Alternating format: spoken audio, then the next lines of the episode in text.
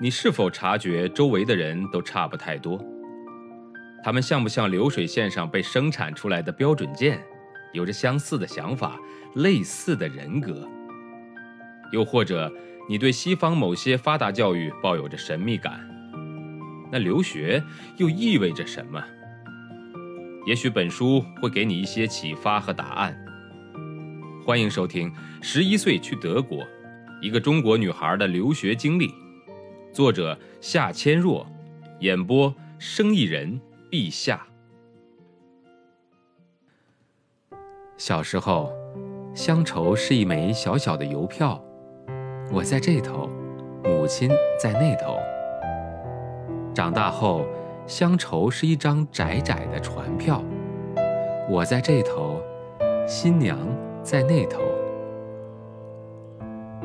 后来啊，乡愁是一方矮矮的坟墓，我在外头，母亲在里头。而现在，乡愁是一湾浅浅的海峡。我在这头，大陆在那头。这是台湾诗人余光中的诗，名字叫《乡愁》。乡愁是在异国他乡生活的人共有的情感。我的同学们远离自己的故乡，随父母来到中国。他们虽然还未长大成人，他们的乡愁跟大人们也许不一样。但他们也有挥之不去的乡愁。为此，学校专门在走廊的墙壁上开辟了一个故乡园地，让同学们也用诗歌的形式抒发自己对故乡的理解和思念。我就抄了几首。故乡，那里有我家所在的街，那里有我在广场最喜欢的小店，那里有我在莱茵河边最喜欢玩耍的地方。那里有兴高采烈地迎接我们一家回去度假的朋友们。那里的人们不会因为我说错了什么而嘲笑我。那里有我曾经的学校和我认识的朋友们。这是一位德国女孩写的。很显然，她描写的故乡是在德国莱茵河畔的某个城市。那里的一切她都很熟悉，也很盼望每年暑假回德探亲。我很想知道她写“不会因为说错话而被嘲笑”这一句的心理感受。我猜想，是因为她在中国遇到了巨大的语言障碍，由此引出了不少误会；或是在别的他曾经生活过的国家遇到不少交流上的问题。故乡是我每年八月一日庆祝瑞士诞生的地方，但同时，也是我在某年某月某日过新年的地方。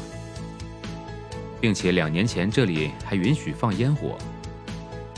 故乡是郊外有麦田的地方，但同时也是附近有树林的地方。故乡是我感到无聊的时候去俱乐部，或者爬上后院的橡树的地方。我知道写这首诗的是个来自瑞士的男孩，他们一家从1991年起就生活在北京了。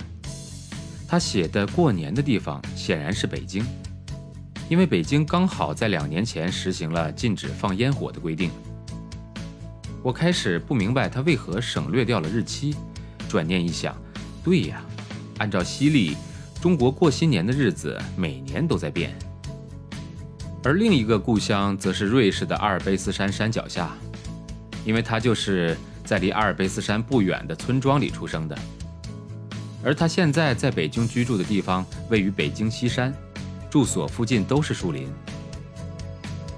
还有一个德国女孩在诗中说，她的故乡在秘鲁，因为她在那里出生。那条街上所有的人都认识她。不过，她也强调，故乡就是她父母在的地方。另外一个女孩在诗中没有体现到任何一个国家和城市，她只说。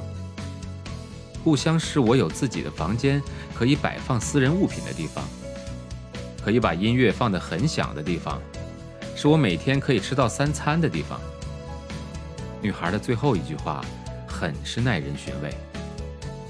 故乡就是我在院子里度过童年的地方。我很想知道那个院子到底位于哪个国家、哪个城市。也许女孩自己也记不清了，或者小时候根本没有留下什么印象，只记得居住在一个院子里。看了他们的诗，令我十分感慨。这些年轻人对于故乡没有准确和统一的概念，对于故乡的感觉往往停留在临时居住的住所的印象上。他们打小就离开故乡，随父母在世界上漂泊，毫无选择地跟着父母。每到一个新的国家，就要从头开始适应新的语言文化、风土人情、衣食住行以及气候等等。在所有的诗当中，有一首诗给我留下的印象极为深刻，同时也令我大感困惑。一个在中国已经生活了很多年的德国女孩，却是这样描述她的故乡：故乡在建国门外，因为我在这里几乎认识所有可以躲藏的地方。我每天放学后回到这里，我被所有人接受。我每天下午四点三十分可以和法国学校的学生一起打棒球。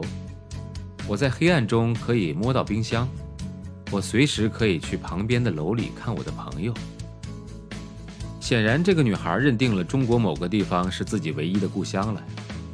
但这故乡并不是整个中国，也不是整个北京市，而仅仅是那个她在北京。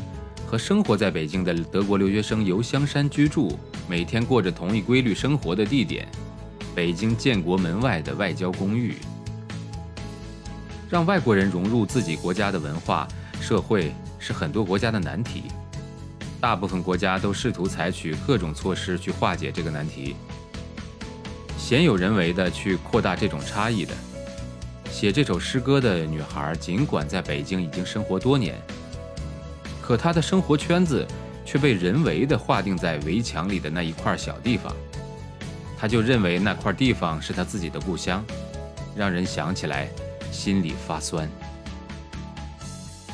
本章节演播告一段落，感谢您的收听，欢迎关注。